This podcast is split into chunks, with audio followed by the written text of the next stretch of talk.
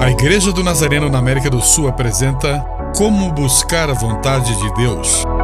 Um devocional de autoria do Reverendo Eduardo Meza que abençoará a sua vida. Dia 8 É uma sensação desagradável sentir-se perseguido.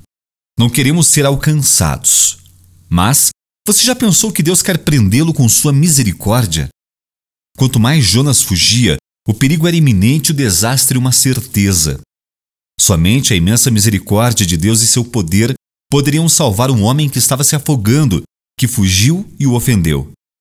Foi pelas misericórdias de Jeová que Jonas não morreu na tempestade.